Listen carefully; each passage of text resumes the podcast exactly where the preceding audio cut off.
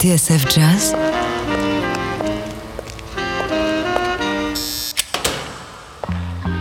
Dans les coulisses de la grande histoire du jazz.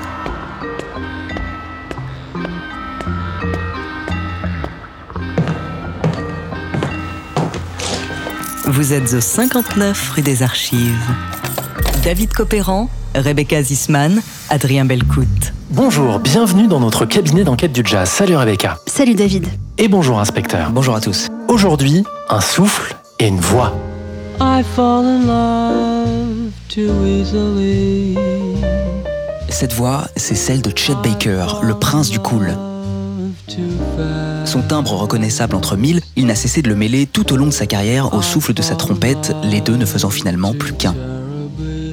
À tel point qu'il a même été difficile pour nombre de critiques de se mettre d'accord sur la place qu'il occupait.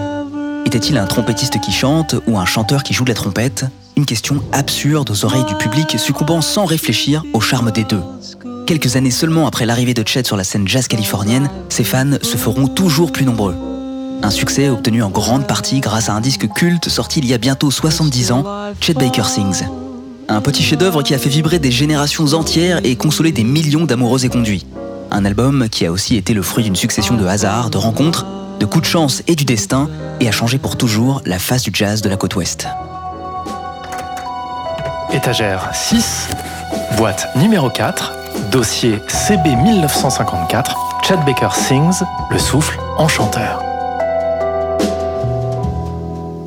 Bienvenue au 59 rue des Archives sur TSF Jazz. David Copéran, Rebecca Zisman, Adrien Belcout.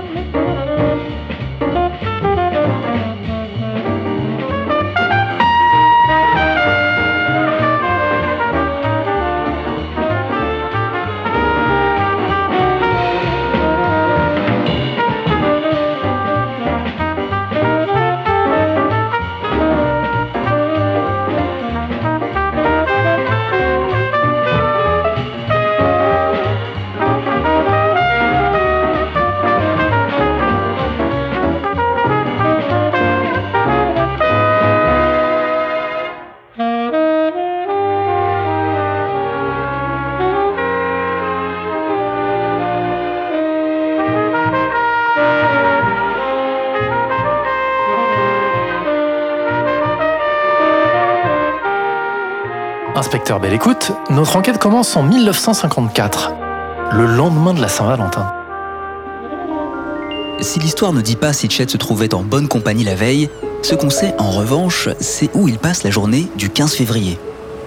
Il donne rendez-vous ce jour-là à ses musiciens au Forum Theater, un ancien cinéma reconverti en studio d'enregistrement. Situé au numéro 4050 du Pico Boulevard à Los Angeles, c'est dans ce lieu à l'architecture inspirée des temples romains, colonnes et frontons inclus, qu'il retrouve le contrebassiste Carson Smith, le batteur Bob Neal et le pianiste Russ Freeman. Ensemble, ils couchent sur bande 8 morceaux produits par Richard Bock, le cofondateur d'un jeune label, Pacific Jazz Records. Ces huit standards, Chet Baker, 24 ans à l'époque, les interprète pour la première fois de sa jeune carrière en chantant.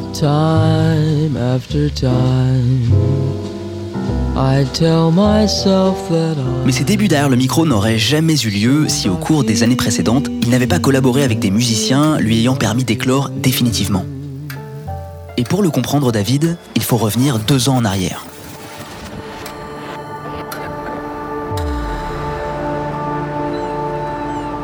Inspecteur, où sommes-nous? Toujours à Los Angeles, David. C'est au début de l'année 1952 que Chet, jeune trompettiste en herbe, fait son retour dans la plus grande ville de Californie. Un an auparavant, il avait à nouveau rejoint les rangs de l'armée. Mais à la différence de son premier enrôlement, à 17 ans, c'était cette fois-ci contre son gré. Selon Bernie Fleischer, son ancien camarade de lycée, il avait été arrêté pour détention d'herbe et le juge lui avait laissé un choix simple, la prison ou la réincorporation.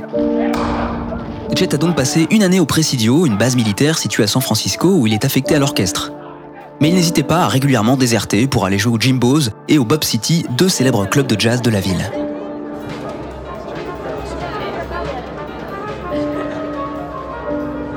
Chet détestait sa condition de soldat. Et à la fin de l'année 1951, après un épisode psychotique dont on ne sut jamais vraiment s'il l'avait simulé, il fut diagnostiqué instable et jugé inapte à la vie militaire. Démobilisé, à nouveau libre, il rejoint donc les plages de Los Angeles au début de l'année suivante.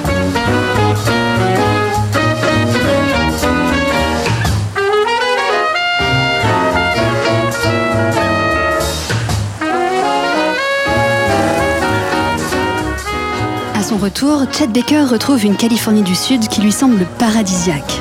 Un jardin d'Éden dont Carpe Diem est la devise et qui ne connaît qu'une seule saison, l'été infini. Dans cette ville surplombée par les lettres géantes qui forment le mot Hollywood, il ne voit que des jeunes gens qui posent et s'admirent dans la rue comme s'ils étaient sur un plateau de cinéma.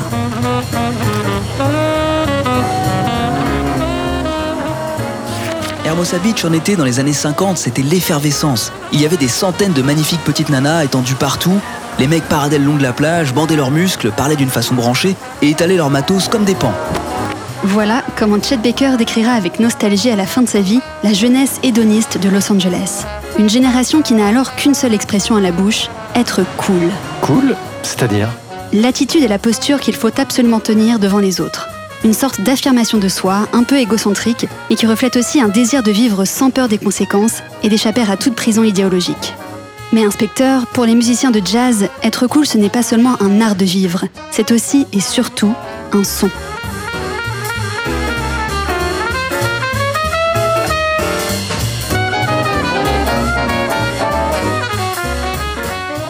dit en une phrase ce qu'un autre dirait en un paragraphe. C'est comme ça que le pianiste canadien Paul Blais, futur camarade de jeu de Chet Baker, décrit le minimalisme et la simplicité apparente du son cool. Un jeu éthéré, sans déluge de notes, mais avec une attention particulière portée à la mélodie. Un concept que le trompettiste prend à bras le corps. J'essayais de m'éloigner de plus en plus du jeu sirupeux d'Harry James. Je voulais obtenir un phrasé plus branché, faute d'un meilleur terme. Pour développer ce son à la mode, il écoute jusqu'à l'usure les 78 tours d'un des trompettistes les plus influents de la côte Est. Son nom? Miles Davis. C'est en 1949 à New York que Miles commence une série d'enregistrements avec son groupe de 9 musiciens. Des sessions compilées plus tard sous le titre Birth of the Cool et qui sont aujourd'hui considérées comme une pierre angulaire de ce qu'on appelle le cool jazz.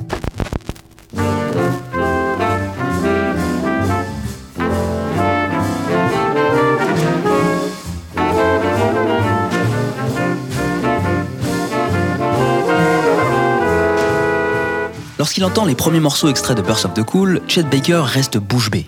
Pour lui, c'est une révélation. Tout lui plaît chez Miles. Sa sophistication, son élégance froide, son attitude distante, mais surtout son self-control. Il dira des années plus tard Je ne savais pas vraiment ce que je voulais faire avant de rencontrer Miles. Comme Chet, beaucoup de musiciens blancs californiens tombent sous le charme de Burst of the Cool. Mais l'amour qu'il porte à Miles Davis n'est pas franchement réciproque. En ces temps-là, les Blancs aimaient la musique qu'ils pouvaient comprendre sans faire d'efforts. Contrairement au bop qu'ils n'avaient pas créé, Birth of the Cool se fredonnait facilement. En plus, les Blancs y tenaient des rôles importants. C'est ça qui a plu aux critiques. Expliquera Miles dans son autobiographie.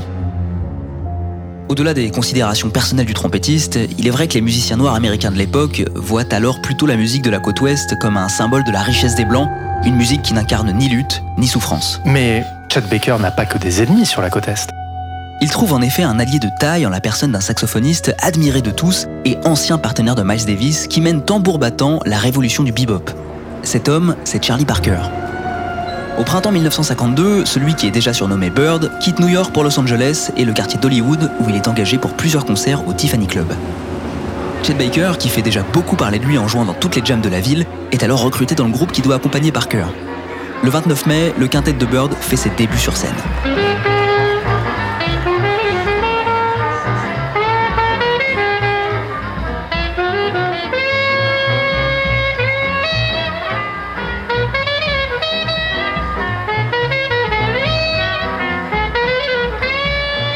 Aux côtés d'un Parker défoncé mais inspiré, Chet tient son rôle habituel de musicien cool, se faisant distant, visage et trompette dirigés comme toujours vers le bas. Mais derrière cette posture qu'il garde pendant tous ses autres concerts avec Bird, l'expérience est inoubliable pour Chet. Il m'a traité un peu comme son fils. Je réalise maintenant à quel point il a été compréhensif, combien il m'a aidé. Il jouait les morceaux que je connaissais bien et il évitait les rythmes rapides qu'il affectionnait tant. En fait, Bird a repéré le potentiel du jeune musicien et a tout fait pour mettre en lumière son jeu pur et simple qui lui rappelait celui de Biggs Beiderbecke qu'il écoutait plus jeune à Kansas City.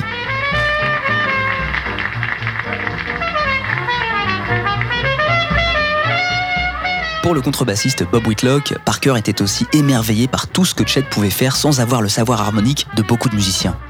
Au terme de son épisode californien, le saxophoniste, de retour à New York, aurait même appelé Dizzy Gillespie, Miles Davis, Lee Morgan et d'autres trompettistes pour les prévenir.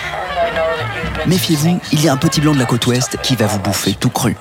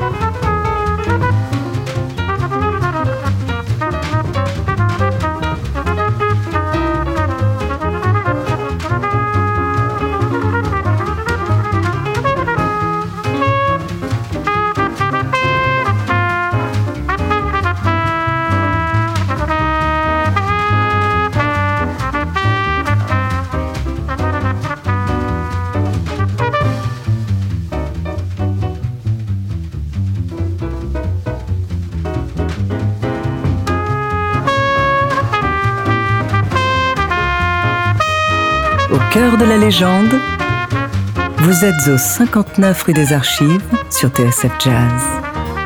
David Copéran, Rebecca Zisman, Adrien Belcout.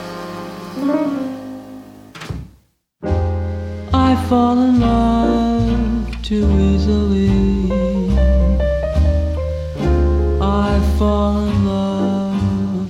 Aux origines du cool. Cette semaine, dans 59 rue des Archives, on retrace le chemin musical de Chet Baker jusqu'à ses premiers pas de chanteur dans le disque Chet Baker Sings. Los Angeles, 1952. Après avoir partagé la scène avec Charlie Parker, Chet rencontre un autre saxophoniste venu lui aussi de la scène new-yorkaise, grâce à qui sa carrière va définitivement décoller, inspecteur Bell. Écoute. Cet homme, c'est Jerry Mulligan.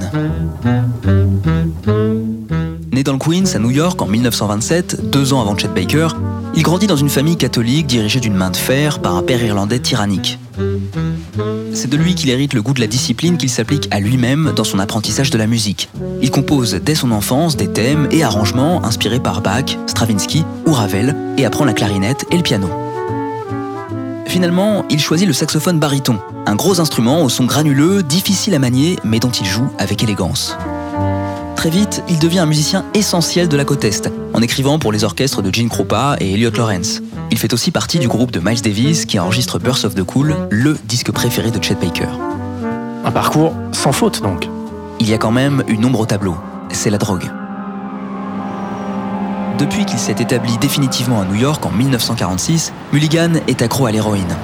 Un poison contre lequel il luttera de nombreuses années, mais dont il échappe provisoirement au début des années 50 grâce à sa petite amie de l'époque, Gail Madden.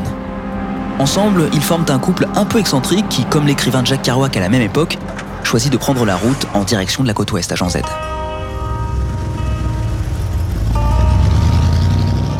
Les deux amants partent en stop pour rejoindre Los Angeles et le Hague, un minuscule club où Jerry Mulligan est engagé pour jouer tous les lundis soirs. L'homme qu'il a recruté s'appelle Richard Bock un trompettiste amateur chargé de la promotion de la salle qui travaille en parallèle pour Discovery, un petit label de jazz. Sitôt Mulligan arrivé en Californie, Buck lui laisse les mains libres pour recruter le groupe qui doit l'accompagner sur scène. C'est ainsi qu'il se produit avec de jeunes musiciens redoutablement talentueux comme Red Mitchell, Chico Hamilton ou Jimmy Rolls. C'est dans ce même contexte qu'il auditionne au début de l'année 52 un trompettiste qui fait beaucoup parler de lui en ville, un certain Chet Baker.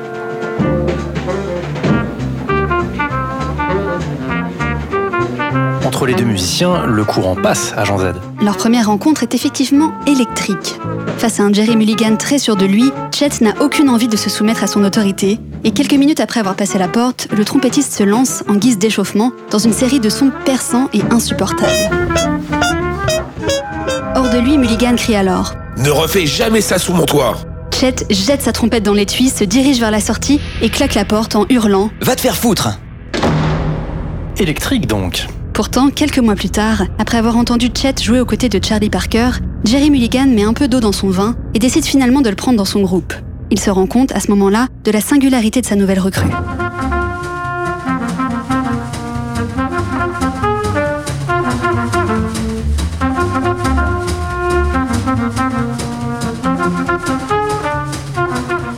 Je n'avais jamais rencontré quelqu'un dont les doigts réagissent plus vite à ce que ses oreilles percevaient.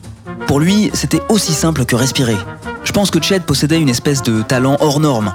Il a surgi et personne ne pouvait dire qui l'avait influencé ni où il avait appris ce qu'il savait. On se trouvait en face de quelque chose de rare, un talent qui émergeait tout armé, dira Jerry Mulligan. Avec Chet dans ses rangs, le quartet de Mulligan est au complet et se produit pour la première fois au Hague à la mi-juillet 1952.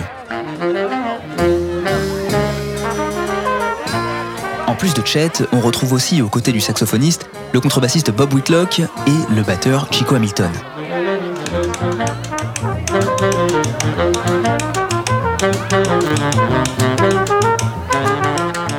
Pas de piano? Non.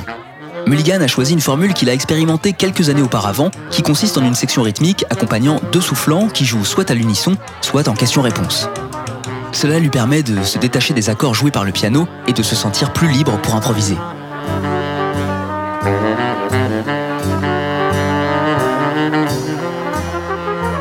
Considère la contrebasse comme l'assise du son de notre groupe, la base sur laquelle le solo construit son développement, le fil conducteur autour duquel les deux instruments mélodiques tissent leur discours contrapuntique.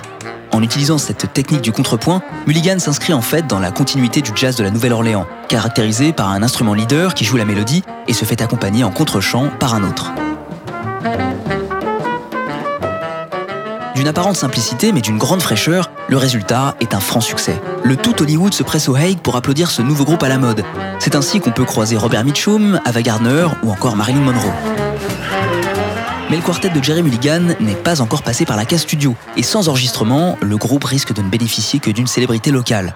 Ça, c'est sans compter l'idée qui trotte derrière la tête de Richard Bock. Le promoteur du club On l'a dit un peu plus tôt, Bock est un musicien amateur, un peu frustré, qui travaille à la fois pour le club, mais aussi dans un label de jazz. Mais ce dont il rêve en secret, c'est de monter sa propre maison de disques. Le groupe de Jerry Mulligan est une occasion en or qui le pousse donc à créer une petite structure avec l'aide de Roy Hart, le propriétaire d'une boutique de batterie florissante qui est lui aussi musicien. Ils baptisent leur label Pacific Jazz Records et avec les quelques fonds qu'ils parviennent à réunir, ils ont tout juste de quoi enregistrer deux titres. Un 78 tours où l'on trouve sur une face le standard Lullaby of the Leaves et sur l'autre une composition du saxophoniste, Bernie Tune.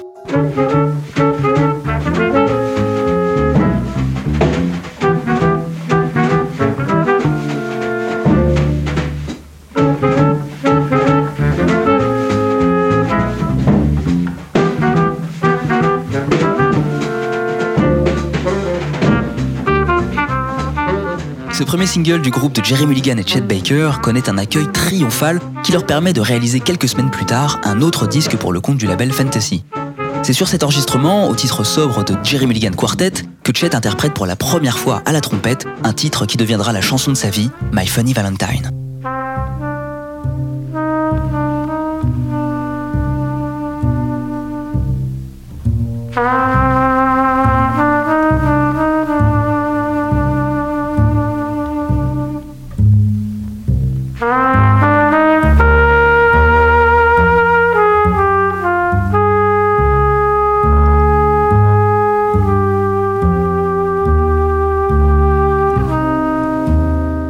Valentine, enregistré pour la première fois par Chet Baker en 1952 avec le groupe de Jerry Mulligan.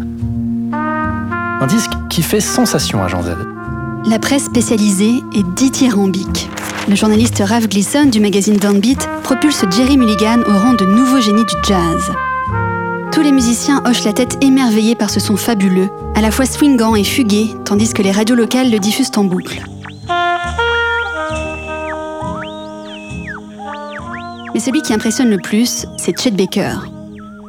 Tout d'un coup, tout le monde parlait de lui, dira le contrebassiste Carson Smith qui joue sur l'album. Dans le magazine Métronome, on s'extasie sur la manière qu'a eu Chet de mêler les réminiscences de Bix Beiderbecke à un style qui devait beaucoup à Miles pour un résultat frisant la beauté pure. Jerry, Chet et leur groupe transforment l'essai en enregistrant deux autres disques dans les mois suivants, qui sortent cette fois-ci sur Pacific Jazz Records, le label de leur copain du Hague, Richard Bock.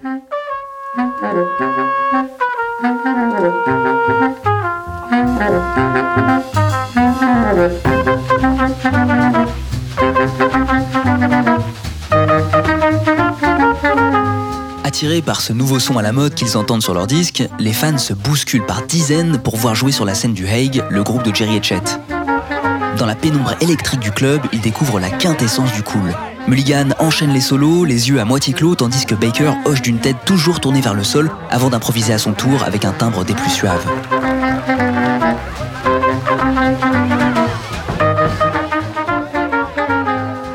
Pourtant, derrière cette posture travaillée, le duo s'entend de moins en moins bien. Mulligan ne supporte pas que Baker soit plus populaire que lui. Il trouve aussi Chet trop oisif, lui qui ne répète jamais et ne pense qu'à s'amuser avec les filles et à profiter du soleil et des plages. Pourtant David, malgré cette rivalité naissante, leur véritable ennemi se cache ailleurs, au cœur de la police californienne, où un flic veut à tout prix leur peau. Son nom? John Edward O'Grady. Ce patron de la brigade des stupes d'Hollywood mène depuis plusieurs années une véritable croisade contre la drogue et ses consommateurs, pour, dit-il, protéger la société de cette insidieuse menace. Ces méthodes, pour le moins violentes, il les applique sur sa cible préférée, les jazzmen. Le gradé soupçonne alors Jerry et Chet d'être des junkies. S'il a raison pour Mulligan, qui a effectivement replongé dans l'héroïne, Baker, lui, n'est qu'un fumeur d'herbe occasionnel. Après plusieurs nuits de surveillance durant lesquelles le policier assiste même à un de leurs concerts, Jerry, Chet et leur compagne sont arrêtés le 13 avril 1953. Le lendemain, une photo d'eux au poste de police fait même la une du Los Angeles Mirror. Mulligan est le seul à reconnaître les faits et après avoir plaidé coupable, un juge le condamne à 6 mois de prison. Pour Chet, la disparition derrière les barreaux de son partenaire de jeu préféré marque la fin d'une époque d'innocence. Il va maintenant devoir faire cavalier seul.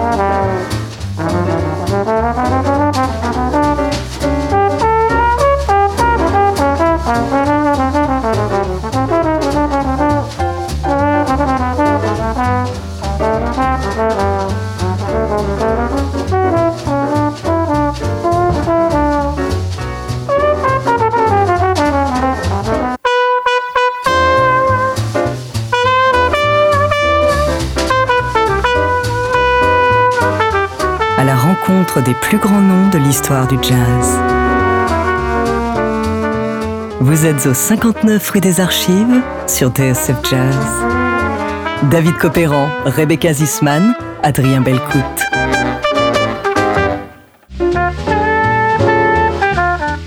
Le trompettiste a la voix d'ange. Cette semaine, le 59 rue des Archives enquête sur Chet Baker Sings, l'album culte de Chet Baker. There will be many other nights like this, and I'll be standing here with someone new. 1953 est une année charnière pour notre héros. Jerry Mulligan, son ancien alter ego, a écopé de 6 mois de prison pour détention d'héroïne. Chet va donc devoir voler de ses propres ailes. Problème, inspecteur Bell écoute, il n'a pas du tout envie d'endosser le rôle du patron. À l'époque, il ne souhaite assumer aucune responsabilité. Du temps de son groupe avec Mulligan, c'était le saxophoniste qui se chargeait de tout, depuis l'écriture jusqu'à l'organisation des répétitions. Lorsque ce dernier se retrouve sous les verrous, Chet n'a pas franchement envie de prendre le relais. D'autant qu'il a d'autres projets en tête.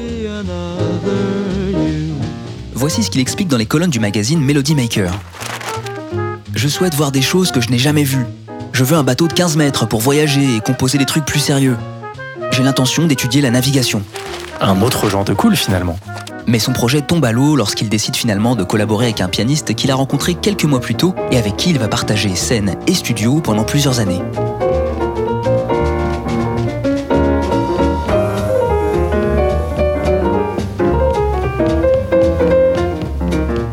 Cet homme, c'est Russ Freeman, un pianiste nerveux et percutant très influencé par Bud Powell. Au début des années 50, ce musicien accompli a déjà collaboré avec Charlie Parker, une de ses idoles, ou encore le saxophoniste Art Pepper. Comme d'autres avant lui, Russ Freeman découvre Chet Baker à Los Angeles au cours d'une jam session où il est complètement subjugué par son jeu. Pour Chet, l'arrivée de Freeman dans son groupe est un soulagement, car c'est lui qui va s'occuper de tous les détails. Choisir les morceaux, les arranger et aussi les apprendre au trompettiste qui se remet alors vite au travail. Une aubaine pour Richard Bock, le patron du label Pacific Jazz, qui est conscient que Chet est une mine d'or qu'il faut vite enregistrer avant que Jerry Mulligan ne sorte de prison. C'est ce qu'il fait à la fin juillet 53 en envoyant le groupe du trompettiste au Gold Star Studio.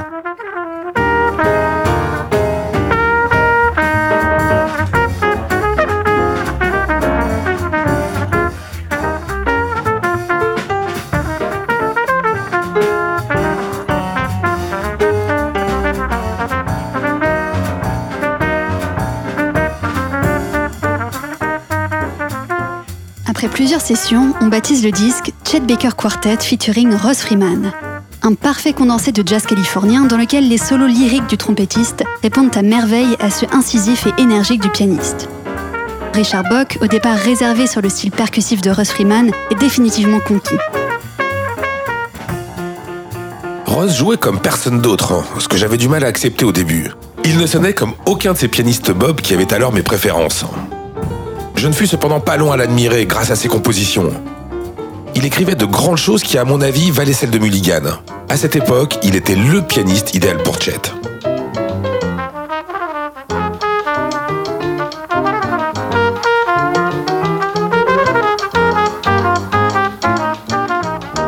Le disque reçoit les louanges de la presse de l'époque et le magazine Downbeat attribue 5 étoiles au single Made in Mexico tout en s'extasiant sur la prestation du trompettiste.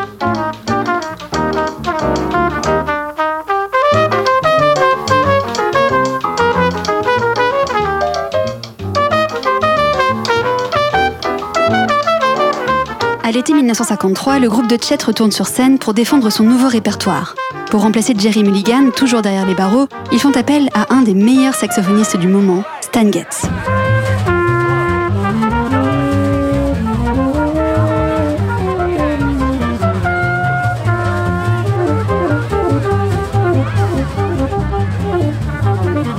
Entre lui et Baker, c'est pourtant une haine silencieuse qui s'installe dès les premiers instants. La drogue est leur querelle principale. Stan Getz est esclave de l'héroïne, et donc aux yeux de Chet, un crétin de junkie. Envers lui comme envers tous les drogués, il ne fait preuve que d'un dédain moralisateur. Stan Getz n'arrange pas son cas en faisant une overdose un soir dans la maison que Baker partage avec son pianiste Russ Freeman. Après l'avoir découvert dans les toilettes, les deux hommes doivent traîner Getz dans la baignoire et le maintenir sous un jet d'eau froide pour le faire revenir à lui. Quoi qu'il en soit, le trompettiste ne va pas collaborer avec son nouveau saxophoniste très longtemps, car c'est sans Stan Getz que le groupe de Chet quitte la scène et retourne enregistrer en studio inspecteur. À nouveau pressé par son producteur, le trompettiste va enregistrer coup sur coup deux albums en décembre 1953. Le premier sort quelques mois plus tard sous le titre Chet Baker Ensemble.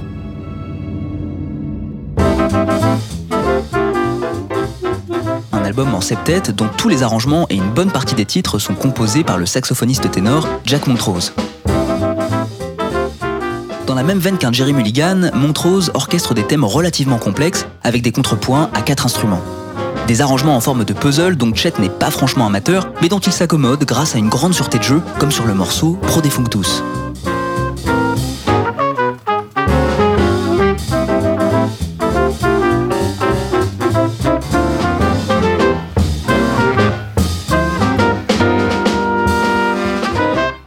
Possédait un don que seuls les musiciens les plus expérimentés parviennent à acquérir, se souvient Jack Montrose. Lorsqu'au cours d'un solo il jouait quelques fausses notes, ce qui lui arrivait souvent, par magie, elles semblaient sonner juste. Vous voyez ce que ça implique? Il lui était impossible de jouer quoi que ce soit de faux. Il représentait l'étonnante synthèse d'un immense talent intuitif combiné avec une sorte d'esprit d'enfance.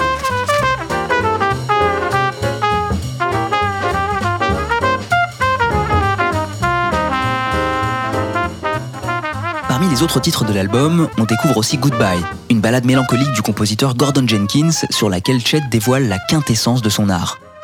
Un son fluide, mystérieux, mélangé à un soupçon de douleur qui font du morceau un de ses plus beaux diamants noirs. Écoutez.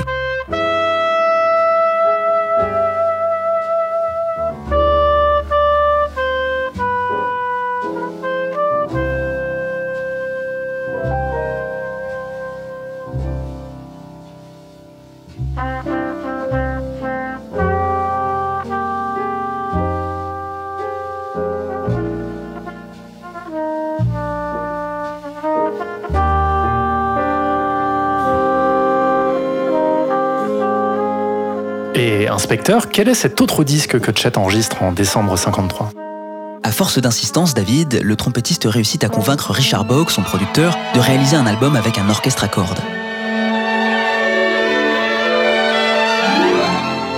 À l'époque, c'est le rêve de tout musicien de jazz pour qui le mot corde est synonyme d'accomplissement et leur permet souvent d'obtenir un public plus large.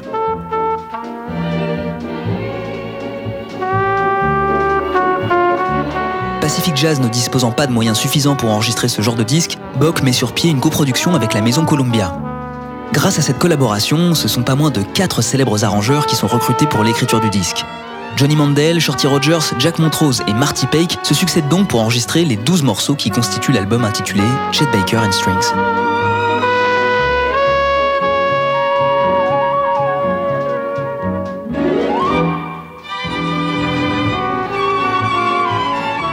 Si la critique est un peu divisée sur cet album à cordes, en revanche, le public est au rendez-vous. Georges Avakian, le chef du département de jazz de Columbia, est surpris lorsqu'il découvre au bout de quelques mois que le disque s'est vendu à près de 40 000 exemplaires, soit près de 5 fois plus que les chiffres espérés. Impressionnant. Mais ce n'est pas tout. 1953 s'achève en beauté puisque Chet est élu meilleur trompettiste de l'année par les lecteurs des magazines Metronome et Downbeat. Il surpasse même Miles Davis, Dizzy Gillespie et Louis Armstrong. Mais au moment où il découvre ces classements, Chet a déjà la tête ailleurs. Ce qu'il veut à présent, c'est chanter.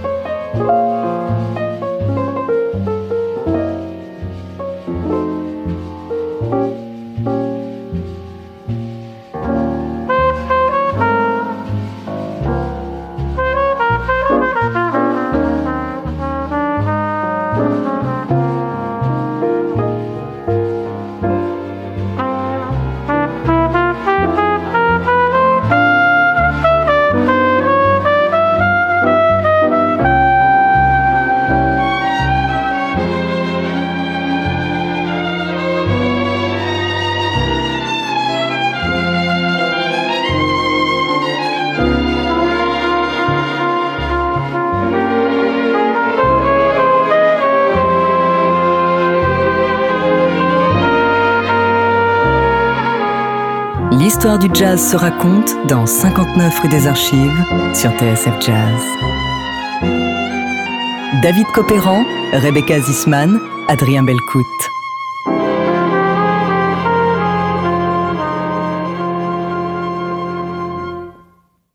59 rue des Archives dans les coulisses de Chad Baker Sings. Cette semaine, retour sur les débuts de Chad Baker, trompettiste au jeu soyeux qui, après ses premiers disques produits par le label Pacific Jazz, se retrouve prêt à donner de la voix à Inspecteur Belle Écoute.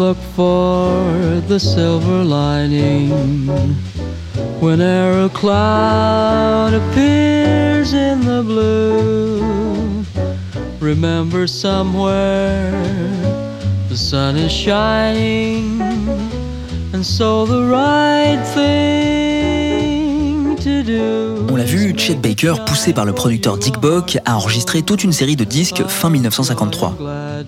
Lors d'une soirée la même année, le photographe William Claxton l'a entendu se lancer dans un duo avec la chanteuse June Christie sur le standard Every Time We Say Goodbye de Cole Porter.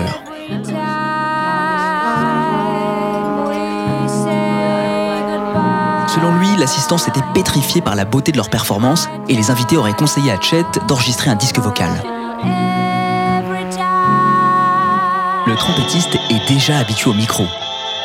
Enfant, il chantait avec la radio, encouragé par sa mère qui lui apprenait des chansons d'amour comme You'd Be So Nice to Come Home To ou I Had the Craziest Dream, interprété par Helen Forrest et l'orchestre de Harry James.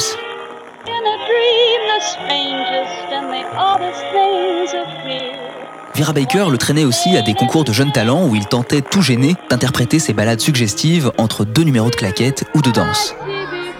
Sa mère a toujours juré à la cantonade qu'il arrivait premier, mais en fait, le mieux qu'il ait fait, c'est atteindre la deuxième place. Les enfants se moquaient de lui et de son chant efféminé.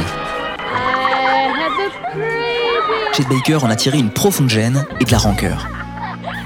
Pourtant, il n'a jamais essayé de changer son style de chant. Même si ses amis comme Marion Raphaël, future femme du batteur Bob Neal, trouvent qu'il a une voix nasillarde, pour Chet, sa voix, on l'adore ou on la déteste. Il téléphone donc à son producteur au début de l'année 1954 et lui demande d'enregistrer un disque de chansons. Dick Bock n'est pas très chaud. Lors de sa dernière session en octobre 1953 pour le disque Chet Baker Quartet featuring Gross Freeman, Chet a déjà laissé couler sa voix sur les morceaux I Fall in Love Too Easily et The Thrill Is Gone, au grand désarroi de tous les musiciens. The thrill is gone. The thrill is gone.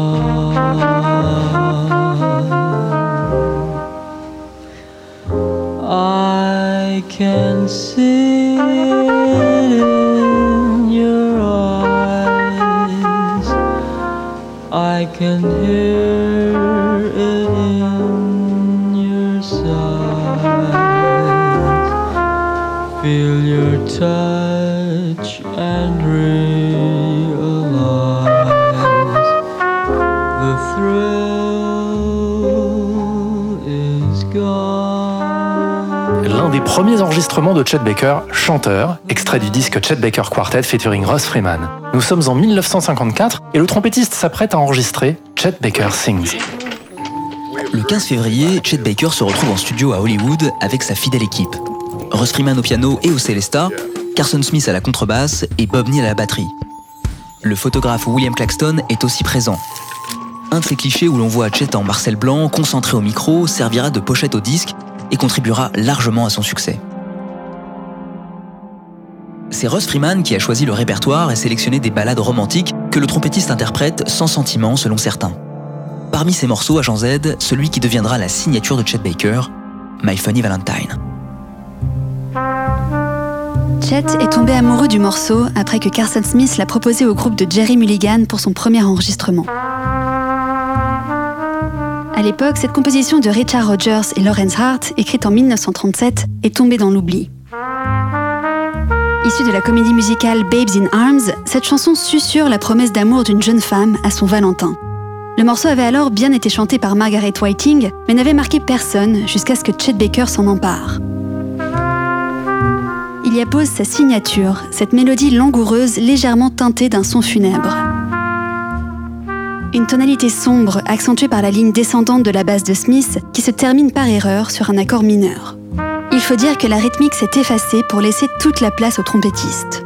My Funny Valentine est devenu l'hymne de Chet Baker et son morceau favori qu'il n'aura de cesse d'interpréter jusqu'à son dernier souffle. My funny Valentine, sweet comic Valentine, you make me smile with my heart.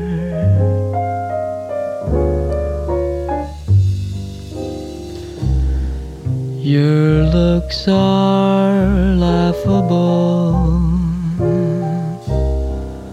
unphotographable. Yet you're my favorite work of art.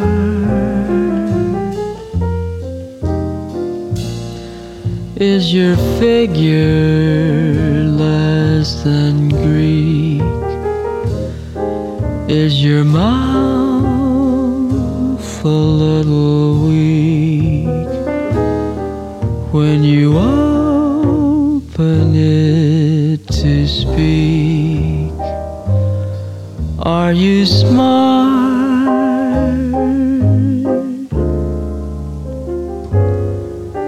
But don't change your hair for me.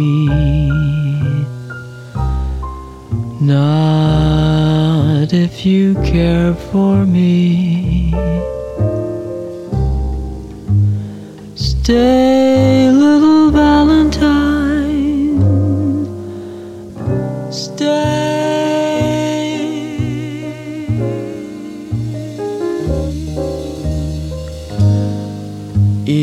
Les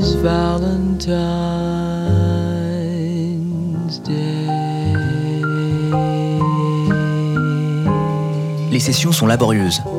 Chet s'y reprend de nombreuses fois pour essayer de chanter juste. On a dû faire des centaines de prises de chaque morceau, se souvient Dot Woodward, la secrétaire du producteur. Il chantait une partie de la chanson, puis il fallait qu'il reprenne tout. Là encore, les musiciens restent discrets et la voix de Chet Baker prend toute la place. Le disque diffuse une ambiance de douceur, parfois à la limite de la berceuse avec les notes de Celesta, que les musiciens ont du mal à comprendre. I get along without you very well. Of course I do. Russ Freeman dira Je trouvais que c'était des conneries. Louis Armstrong et Jack Teagarden chantaient comme des chanteurs de jazz. Ça, c'était des ballades, ça n'avait aucun sens.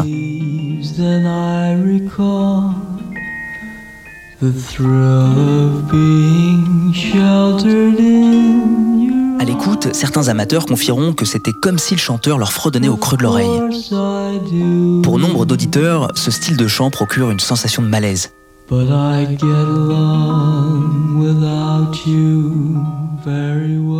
d'autres, notamment la communauté gay qui s'empare de l'icône, Chet Baker est porté au nu.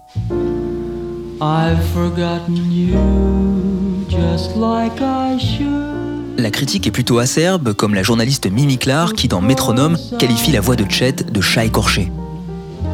Mais le public, lui, en redemande, tandis que le trompettiste s'apprête à entamer sa première tournée nationale avec son groupe.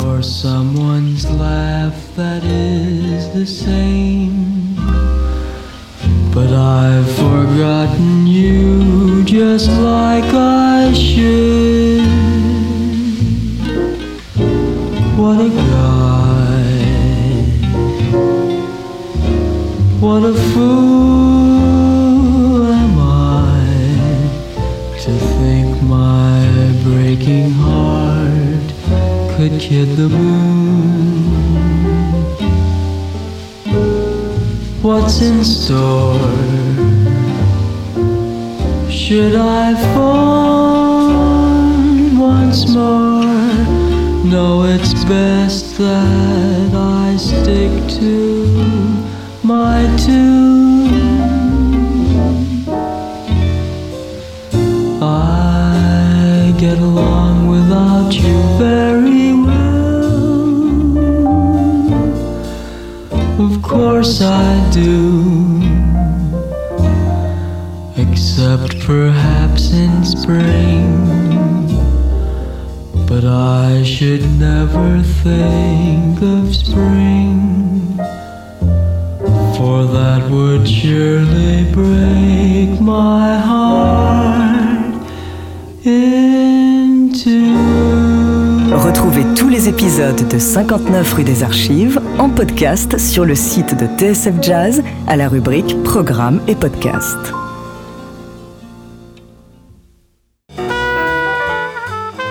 59 rue des Archives, le chant de Chet, dernier acte.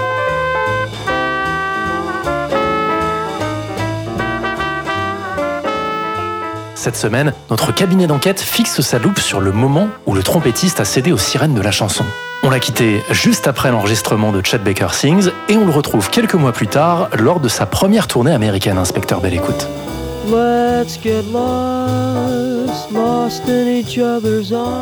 Tout juste deux semaines après avoir quitté le studio, Chet Baker et son groupe partent à la conquête des États-Unis.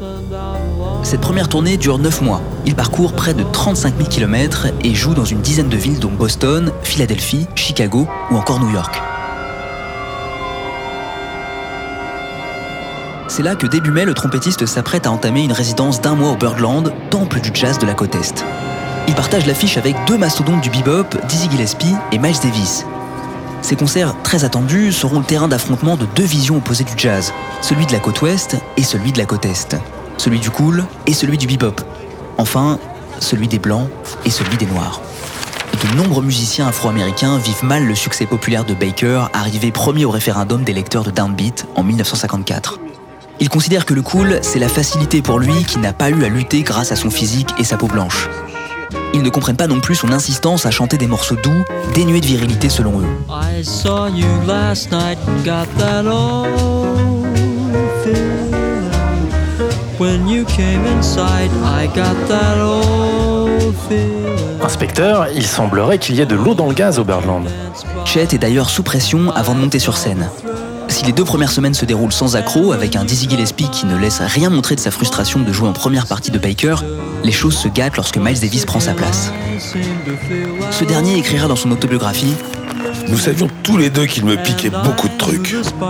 y compris la tête d'affiche. Chet Baker sait que le tout Manhattan du jazz l'attend au tournant. Cela vous mettait une pression au cul inimaginable, expliquera-t-il plus tard à un journaliste du Detroit Free Press. Des musiciens venaient vous écouter, ils s'asseyaient et attendaient que vous jouiez quelque chose de banal ou que vous fassiez une gaffe.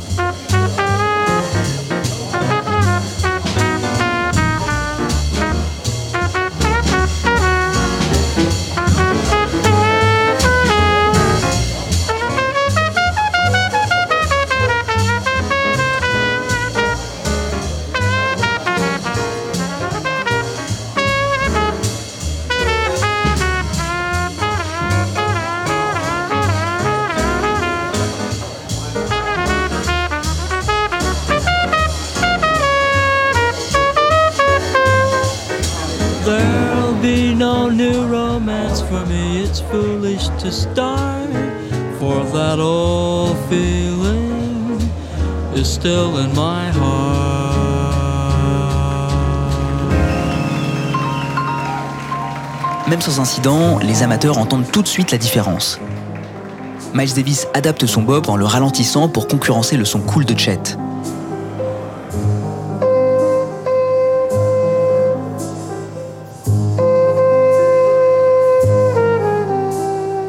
Magistral pour la critique, mais le public n'est pas impressionné. Quand Chet Baker entre en scène, les groupies se déchaînent. Mais les musiciens eux-mêmes sont réalistes. Nous avions une peur bleue, se souvient le contrebassiste Carson Smith. Comme si les enfants jouaient après les adultes. D'autant que les Californiens sont méprisés en coulisses par Miles Davis et les siens. Pour Chet Baker, il semblerait que ce soit un baptême du feu. Oui, et un baptême qui va se transformer en douche froide.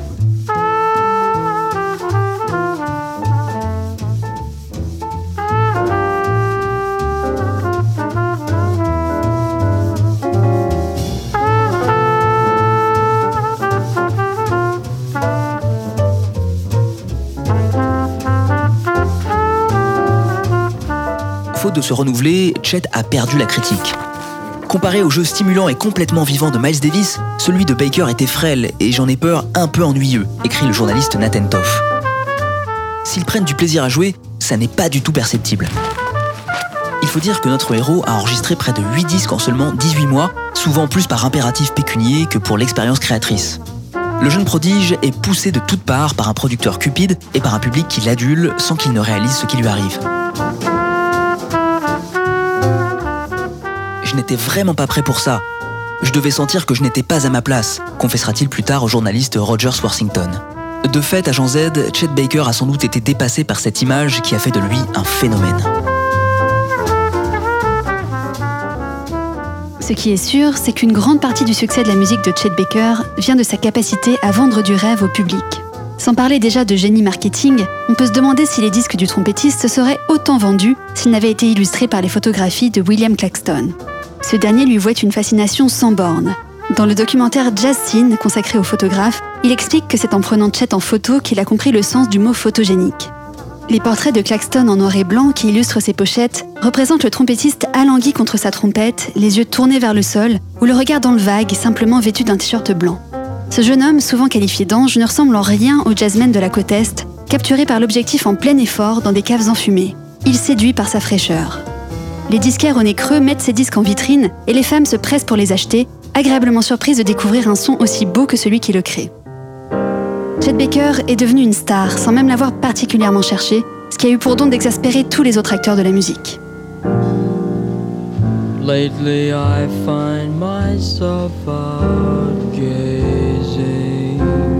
stars, hearing guitars, like someone in love. Sometimes the things I do astound me. Mostly whenever you're après avoir produit le premier opus de Chet Baker Sings et après quelques péripéties en Europe, le trompettiste décide d'en enregistrer la suite. Il retourne en studio avec de nouveaux musiciens, dont un certain Jimmy Bond à la contrebasse. Six morceaux additionnels, comme Like Someone in Love de Jimmy Van Heusen, font leur apparition sur le disque. Each time I look at. Cette nouvelle mouture de Chet Baker Sings prolonge le mythe de l'ascension éclair du trompettiste, alors autorisé à entreprendre ce qu'il voulait, y compris à prendre le micro comme d'autres grands musiciens l'avaient fait avant lui, au premier rang desquels Louis Armstrong. Chet Baker continuera de chanter toute sa vie malgré la réception contrastée de ses premiers essais. Il gagnera en assurance au fil des années, développant sa voix, éternellement associée à son titre de prince du cool. Bump into things like someone in love. Each time I look at you, I'm limp as a glove and feeling like someone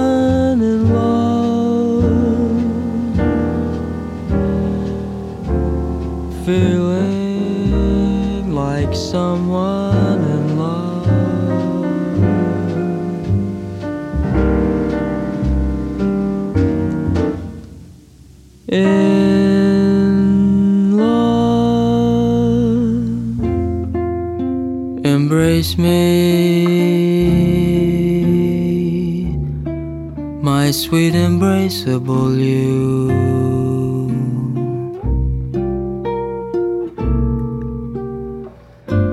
Embrace me, my irreplaceable you.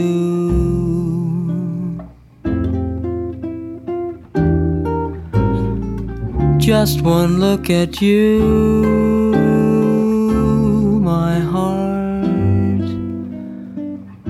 grows tipsy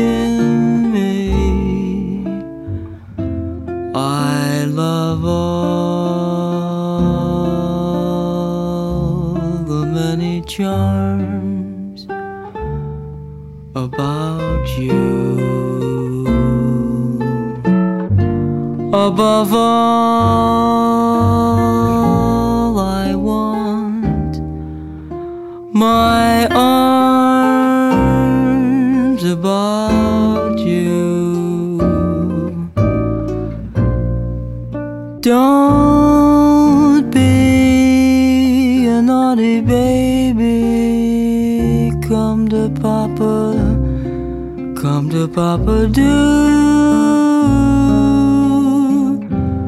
My sweet embraceable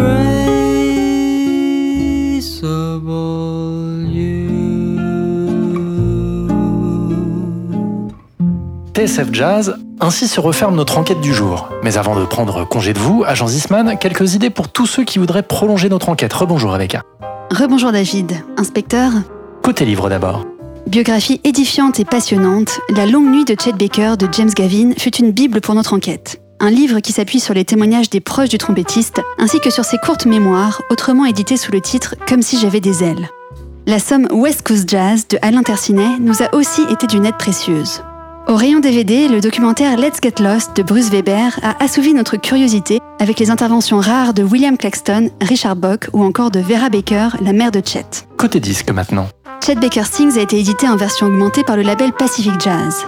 Les autres enregistrements de Chet par le label sont aussi à retrouver sur disque comme Chet Baker Quartet featuring Russ Freeman et Chet Baker Ensemble ou encore Chet Baker with Strings. Enfin, un enregistrement pirate de Chet Baker et de son mentor Charlie Parker a été réalisé en juin 1952 et est paru sous le titre Inglewood Jam Live at the Trade Winds, une perle rare à retrouver chez Charlie Records. Merci agent Zisman, merci inspecteur Belle Écoute. 59 rue des Archives, une émission réalisée par Eric Holstein avec le précieux concours de Maxime Vanderbeck. Toutes nos enquêtes en podcast sur le www.tsfjazz.com et sur la Team Store d'Apple. N'oubliez pas d'éteindre la lumière en partant et surtout, gardez les oreilles grandes ouvertes. Salut Adrien, salut Rebecca. Salut David. Et à la semaine prochaine.